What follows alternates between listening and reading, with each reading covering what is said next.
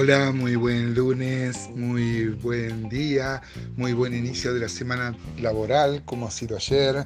Es eh, generalmente el domingo el día que usamos para el culto.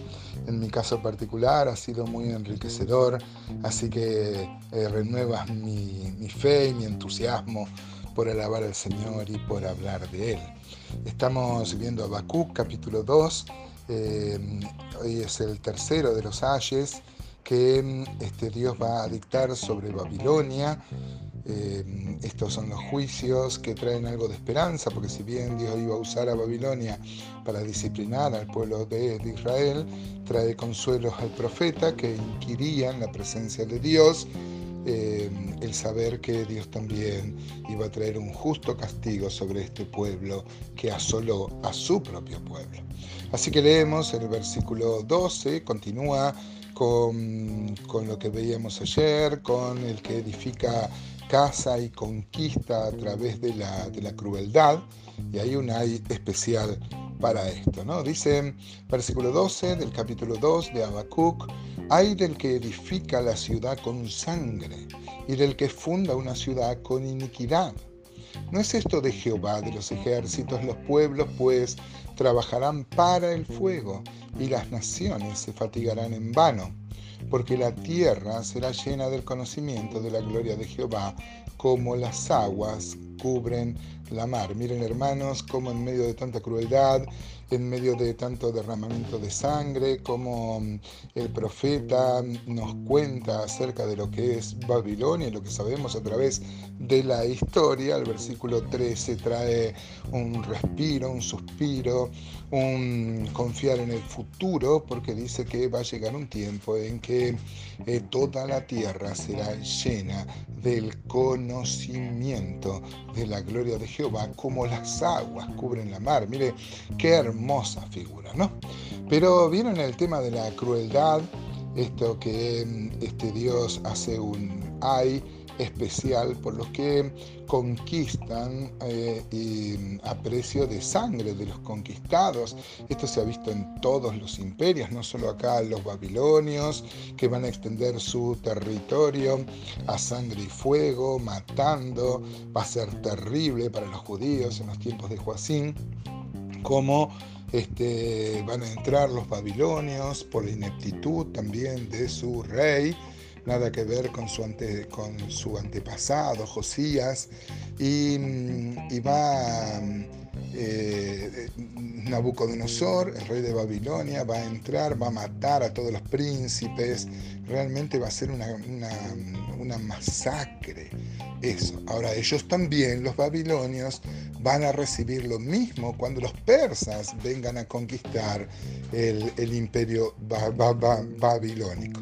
Ahora, hermanos, podemos recordar acá algo tan actual que uno puede ver a través de los noticieros y a través del, del estado actual de las cosas, cuánto resurgir hay de los que quieren hacer alguna limpieza étnica o por la avaricia de los metales o de la mm, o por ejemplo con el petróleo se matan este, civilizaciones enteras podríamos decir en el Amazonas por ejemplo este, por la avaricia para tener petróleo se esclaviza eh, a un montón de, aborígenes y hemos podido ver esta limpieza étnica, este desprecio que muchos tienen hacia los que consideran eh, menores, inferiores, como fue el nazismo, por ejemplo, y, los, y el resurgir de los nuevos nazismos. Esto debe, hermanos, a nosotros Primero, ponernos en alerta, segundo, orar y tercero, confiar que un día va a haber una justicia divina que también va a traer su, retribución sobre tanta crueldad. Por ejemplo, Amós, aquel hombre de Tecoa que tenía poco, poco, un discurso poco florido, pero muy espiritual, Dice en Amos 1.13, así ha dicho Jehová, por tres pecados de los hijos de Amón, o sea, los amonitas, y por el cuarto no revocaré su castigo, porque para ensanchar sus tierras abrieron a las mujeres de Galaad, que estaban encintas.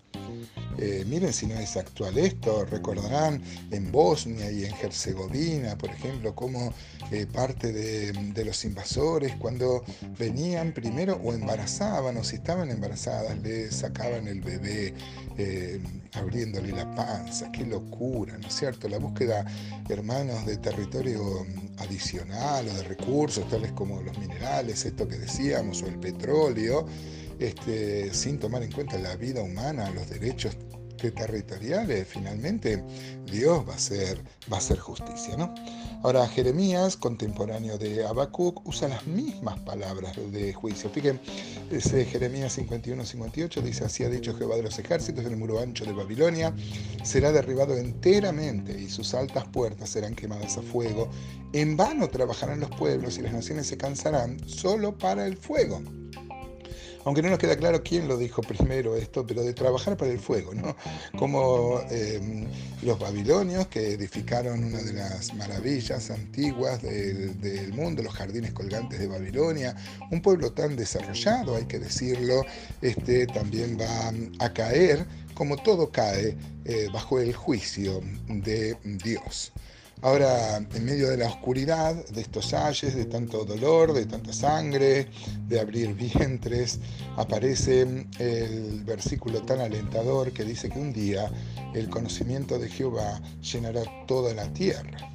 Eh, parece ser una versión libre de Isaías 11.9, ¿no? 11.9 dice que la tierra este, será bañada con, este, con el conocimiento este, dice 11.9 de Isaías, no harán mal ni dañarán en todo mi santo monte, porque la tierra será llena del conocimiento de Jehová como las aguas cubren la mar. Mire qué esperanzador. Nosotros sabemos que aún Israel todavía va a pasar una disciplina, pero luego se va a establecer un reino.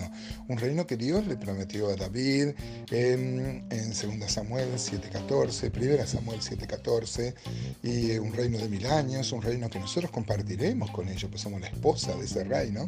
Ellos son los amigos del esposo. Y bueno, y este en este, en este tiempo va a haber un verdadero reino, porque el que se va a sentar en ese reinado mundial va a ser la única persona en la historia de la humanidad que tiene los atributos ontológicos para ser un, un rey santo verdaderamente e imponer verdadera justicia. Aparte se va a atar al demonio, ¿no?